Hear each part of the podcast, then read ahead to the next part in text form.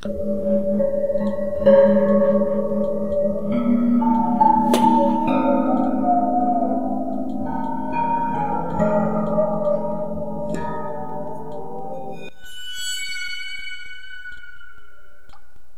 迎来到五十三号养生院，我是生鱼片。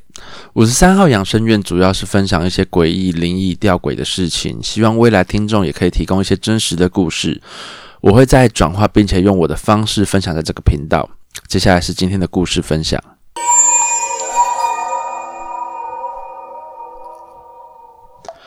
第一则故事：晚上的凝视。你有跟另一半同居过吗？其实枕边人有时候会让你安心的入睡，有时候会发生一些不可思议的事情，你或许也不敢安心的入眠。今天我要讲回我在大三、大四那年在杀戮练团听到的恐怖故事。我在杀入练团的生活中呢，我们主唱是我们女生的主唱是有敏感体质的，在过程中常常会发生一些诡异的事情。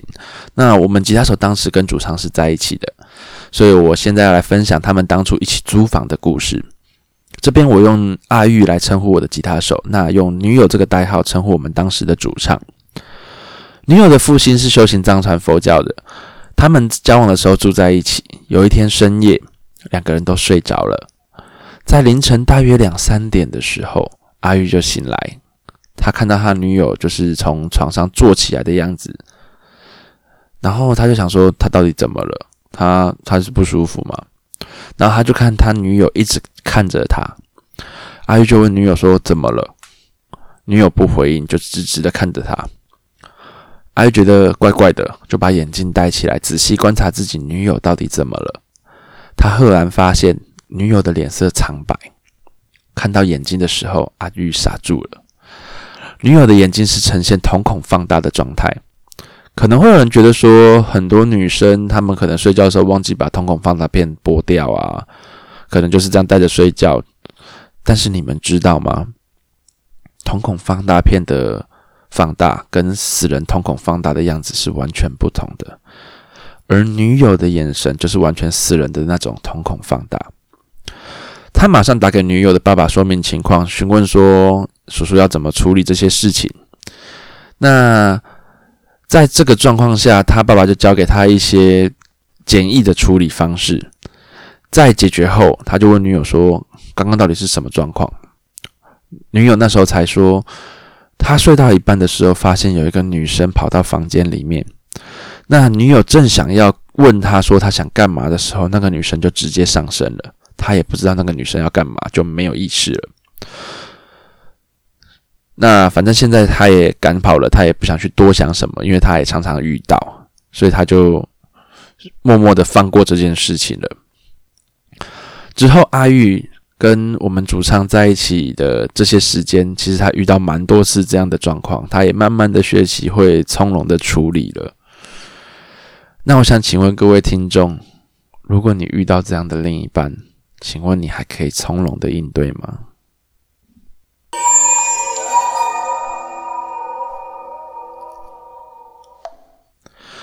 第二则故事：当兵鬼话。我在新竹的虎口当兵，是在一个实战的单位。实战的单位，简单的讲就是很累很操，根本就爽不到。比起一般的陆军来的辛苦很多。我在军旅的生涯运气算不错，我刚下部队就受了两个月的训练，然后去成为一名义务役的士官。基本上，士官的意义就是说我不用站在外点的哨，不用像阿兵哥一样在外面站哨。那我们营上的哨点离我们单位大概走路需要十五分钟，每个晚上都需要安排一个士官带阿兵哥上下哨。那平均这样的路程来回大概需要三十几分钟，换哨的时间都是偶数的时间，就是像说晚上十二点开始，凌晨两点、凌晨四点、六点、八点，以此类推，就是每个双数号、双数偶数的部分都可以换，都要换哨。我非常庆幸，我不用像一般阿兵哥在外面吹风这样两个小时，一个人在荒郊野外的哨点，身旁非常安静，还要担心长官来查哨被找麻烦。某天刚好安排我做带哨的工作，整晚就是负责带阿兵哥上下哨。我印象中那天有点冷，应该是冬天。我在凌晨一点三十分的时候，我就跟阿斌哥讲说：“不然我们先慢慢走过去，反正我们现在也没办法再睡了。”当我们走到哨所的时候，大概是一点四十八分。我想说还有十二分钟才能换哨，我们三个人就在哨所聊一下天。毕竟我也不想去熬说，呃，现在正在上在等下要上哨的那个阿兵哥，就是他多站十二分钟。因为其实当兵很会计较这个时间，就是我不想要比别人多，也不想要比别人少。那我们就这样在那边聊天，我们呈现一个三角形，就是我们两个站在下面，然后哨所其实是有点高度的，他就站在哨子哨所那边。我们就这样聊天，聊聊聊聊，大概过了三分钟，突然我的左后方就有一个人影闪过。我想说，奇怪，这么晚了是谁啊？还是流浪动物，还是一些呃野外的一些小野兽？因为我们其实，在那个地方有时候遇到一些土拨鼠啊，或是一些小动物。但是我想说，那个人影很高，应该也不可能是动物吧？还是查哨官？那一般来说，看到查哨官的话，那个哨兵会比较激动的，就是会询问一些事情，因为这是一个卫哨勤务的部分。那我看他们都没有反应，我就当做没事继续聊天。再聊了两分钟后，又是相同的影子闪过，大概离我大概只有五步，因为我只有用眼角余光去看他，我就会觉得说，嗯，他到底是什么？那我看看他们两个脸色，其实他们两个脸色也不太对劲了。我就问他们说：“你们有看到东西吗？”他们两个不敢说话，只敢点头。因为我只能用眼角的余光去看，完全看不清楚。我就问他们说：“你们看到了什么？”他们还是不敢说话。我就问他们说：“是查哨官吗？”他们疯狂的摇头。我们沉默了几秒钟，我就说：“赶快换哨吧！”因为我自己其实也蛮害怕的。然后我想说，接下来这个阿兵哥要上哨。我就问他说：“你身上有带任何护身符或是什么其他的保佑你的东西之类的吗？”他说没有。我就把我的护身符给上哨的阿兵哥说：“你一定要给我带好，你不要出事，因为在当兵的过程中出事其实是很麻烦的，就会有连坐法，所以我也不希望他呃遇到一些奇奇怪怪的事情，然后又要被责罚。”在交接过程的最后，我心想说：“我可以离开这个地方了，我赶快回去把我枕头下的平安符。其实我大概有准备三到四个平安符，因为我其实还蛮怕这种东西的，但是我又爱听啊，所以我其实准备大概四五个平安符在身上，就是在柜子里面跟枕头下面。我想说，我回去一定要把枕头下面那个平安符拿起来带。然后我就跟他们讲说。”赶快交接，我要回去休息了。其实我是想赶快离开，因为我身上是完全没有护身符的状态。我觉得我就是没有任何的铠甲可以去阻挡那些另外一个世界的朋友。他们两个听到我说的话，但是不敢翻过来看我。然后我就说：“干嘛？装作听不到？是怎样？”他们依然没有反应，继续写他们的交接记录。我觉得奇怪，他们为什么不敢往我的身后看，或是不敢看我？结果我用眼角余光往左后方瞄了一下，我看到一个我此生还蛮难忘的画面，就是一个女人披头散发的站在我左后方，头上有着弹孔，弹孔里面有流出一些鲜血。我心想说，怎么看他都不像是一个活人，我也不想去细看他到底是什么样子，因为我也不想让他知道说我看得到他。我就跟要下车的阿兵哥说。赶时间拖到了啦，赶快回去啦，不然等下又被长官骂。我就拖着他，头也不回的就走了。我心里就想说，跟上上那个阿兵哥讲说，保重。我们从一开始慢慢走回银舍，不自觉的越来越快，到最后头也不回的狂奔回银舍。我们活生生把十五分钟的路程，大概八分钟甚至七分钟，我们就到了。回到单位，我就赶快把平安符带起来，然后疯狂干掉那一位下哨后脸色发白的阿兵哥，嘴里一直说：“妈的，你为什么看到都不讲？为什么你不讲？到底你们看到了什么？我其实你们不跟我讲，我只其实更害怕。那我尽管心里很害怕，就是他，我们就各自回去休息了。我一直向我的平安符，因为我拜关圣帝君的，我就跟关圣帝君讲说：拜托保佑我，因为我之后还是得带哨。”到了四点的时候，我就战战兢兢的带着另外一个阿兵哥去那边换哨。我有督促他说：“你有什么平安符，赶快拿出来带。”因为我们刚刚有发生一些事情，我也不想跟你讲是什么事情，因为我觉得讲了你也是多害怕，你还这边站两个小时。然后我们到哨所之后呢，我们就做卫哨交接嘛。那下哨下哨的阿兵哥就走回来的路上，我就问他说：“呃，之后还要发生什么事情吗？”他才跟我讲说，当天晚上我们营内某位有修行的一些长官，就一个长官，有去那边念了一段经，然后把那位阿彪请走，把那位好姐姐请走，当天晚上才能平静，然后他心里也比较踏实。那他有问那个长官说：“呃，长官你怎么知道这个状况？”他就说：“我们营区常常会有出现这样的阿飘，他们也没有恶意，只是可能想跟你们。”看你们在聊什么，或是想参与你们的话题，所以他也觉得说见怪不怪，也不会去对他做什么样的处置，所以他就只是想说念念经超度看看，能超的能超度得了就超度，能超度不了就自把请走，不要去影响我们的阿兵哥。在这件事情之后呢，我完全就跟我的长官说，我绝对不要再做夜间代扫的勤务了。各位听众可能会觉得说，我到底在怕什么？不就是发生一次事情吗？但是我想跟各位讲说，对我都是超熟啦，我就是会怕，所以我打死都不再做代操的事情了。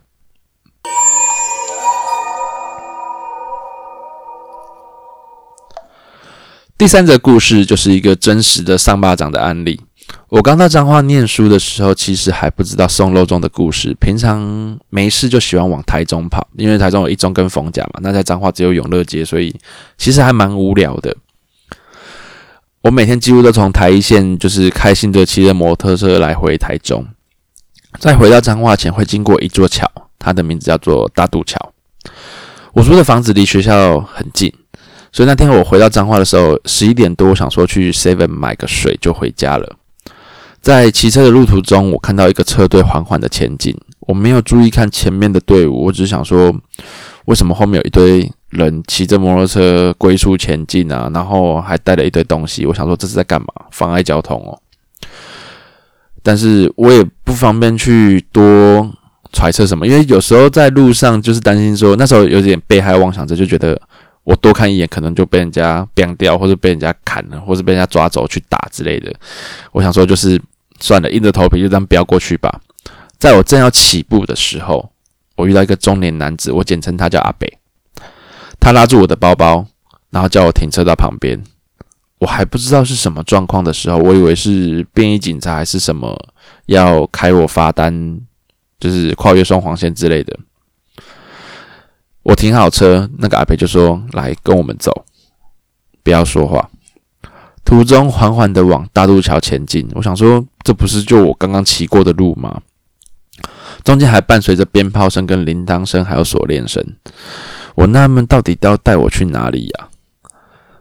看着我看不到前端的队伍继续前进，走到大渡桥，一阵鞭炮声跟熊熊烈火燃烧，然后把他送进水里之后，这时候阿北才跟我讲说：“这就是我们彰化的上巴掌的习俗。你应该是刚来这边的学生，所以你不知道。”我也才知道说，原来这是上巴掌的队伍。到了大二那年，听过许多上巴掌的故事之后，那时候我有一个乐团，然后我们鼓手叫做奶滋，美奶滋的奶滋。那天我们在社办，听说晚上要送上巴掌，在那个还没有智慧型手机的年代，许多学长会带着笔电去开直播，然后用 MSN 或者即时通直播给学弟妹看。但是一般人是不会去参与这样的活动，因为大家都知道说那个其实有危险性，跟煞气很重，可能会出事。我就问奶子说，还是晚上去你家打牌？因为奶子的宿舍是在外面那条路，就是上巴掌的必经过程，必经的路程，他有点害怕。我就是想提议说，我们干脆去打牌。那他也说好，因为他真的很害怕。他的宿舍是蛮高级的那种宿舍，有警卫的那一种。他住在三楼，外面有阳台，那冷气是分离式的，压缩机在一楼。所以简单的说呢，它除了阳台以外，外面是没有任何可以爬行或是小偷可以爬上来的地方。然后门口有管理员，所以他那时候就是想说，就是反正这个晚上应该大家都很难睡了，我们就决定说再找两个朋友过来打麻将。这样可能会降低一些恐怖的氛围。到了上巴掌的时候呢，就会不知道从哪里拿到一堆符纸，放在警卫室。那警卫就跟我们讲说：“哦，你们拿几张，看你们要怎么贴了，尽量把所有的出入口都贴上去，像窗户啊、阳台啊，或是门。”那我们九点晚上九点就开始卫生麻将了，因为晚上九点其实我们夜校的学生也都下课了。只要是遇到三巴掌，夜校的学生就会提早下课，甚至有时候会不上课。那我们这样打打打打到十二点，就听到远处有一阵鞭炮声跟铃铛声，伴随着锁链声。我们心里想说：“嗯，来了，上巴掌的队伍已经开始了。”我们就尽量放大音量去掩盖我们的恐惧。然后随着那个声音越来越近，我们就慢慢的听到我们阳台的落地窗传来缓缓拍玻璃的声音。因为我们窗帘是拉着的，所以我们也不知道看到外面的什么状况。因为我们并不想去看外面的状况，就听到那个拍玻璃的声音很小声。我们全部傻在那边，然后看着阳台的方向，因为我们知道外墙根本没有办法用攀爬的方式到三楼，也不可能是小偷。因为门口有管理员，随着拍落地窗的声音越来越大声，然后并且越来越急促，就是那种嘣嘣嘣嘣嘣嘣。我们决定就是拉开阳台的窗帘，看一下到底是什么东西，还是我们自己多想了。当我们打开窗帘的时候，我们看到我们自己一生其实都还蛮难忘的一幕，就是那些拍打声在拍下去的时候就是这样嘣，然后。我们的玻璃就有一个掌印，然后就看到那个掌印一直在拍窗户，然后外面就是上送肉粽的队伍，我们整个吓傻了，然后不知道是我们哪里来的勇气啊，就是把窗帘默默的拉上，然后装作没事，然后把音乐开得很大声，每一个人都想说，就是把我们自己有带棉被，所以我们就每个人就躲在棉被里面。听着这个拍打落地窗的声音，那随着一阵鞭炮声、跟铃铛声，还有法师念咒跟那种大喊的声音，拍打声停了，然后我们四个就沉默的过了完了这个夜晚。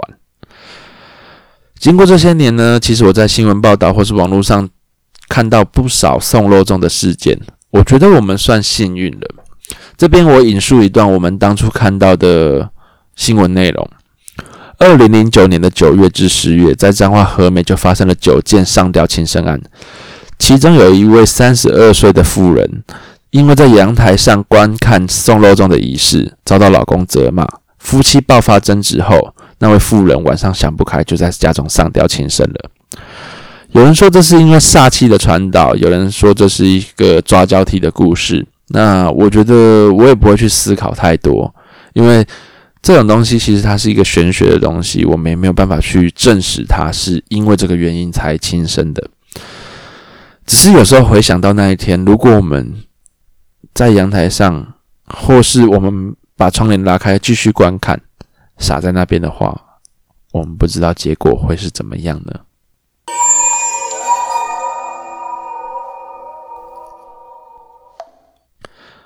今天的故事就讲到这边。那这边有一些小提醒，想要跟各位听众说的哈。最近天气比较干燥，那我住在苗栗国，我在 FB 跟呃一些地方性的 FB 的社团看到一些火灾事件，一件是在苗栗的全家大火事件，刚好看 FB 的苗栗大小事看到这个事件。另外就是我开车送我女朋友回她家的时候，我是看到那个苗栗的河滨公园。整个树丛烧起来，大概有两团大火吧，就是那种有点像火烧山的那种状况。然后我们两个就决定停车在旁边，赶快打电话给消防队。可是我就想说奇怪，对面就是消防队啊，就是和平公园正对面就是消防队。那打通消防队的电话之后，他就说：“哦，我们已经有在处理了。”那我送我女朋友来回的路程大概需要一个半小时。那我回程的时候看到那。那个地方还是依然在燃烧，我想说，哇，这是烧了多久？我回去看了一些苗栗的地方性社团，其实在我发现的三个小时前就已经开始在烧了。这这些事情只是想提醒各位听众，就是说现在天干物燥了，小心火烛。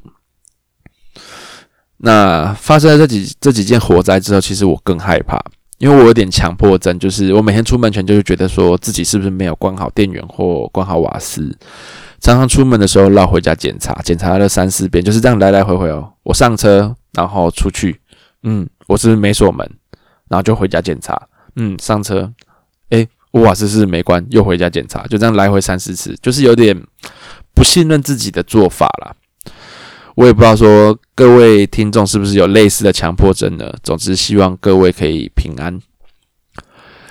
希望未来有更多的故事可以分享给大家。如果想要投稿的观众，请请你们就是私讯我的 IG，或是私讯五十三号养生院的 IG，我会我会再把你们的故事做一个转化，然后做成比较好讲的版本。那如果说当故事够多的时候，我可能就是会像说当兵鬼故事，我就当一个当兵鬼故事整个特辑这样子去做。那我在做这个部分的时候，其实我还是新手，所以我会我会去思考很多的可能性。那如果各位有各种建议的话，也可以让我知道，我会再修正。有办法的话，就去 IG 上面搜寻五十三号养生院，然后帮我按个追踪，然后 Podcast 平台也可以帮我按个订阅。我是生鱼片。是个喜欢恐怖、诡异、灵异事件的按摩师。我们下次见。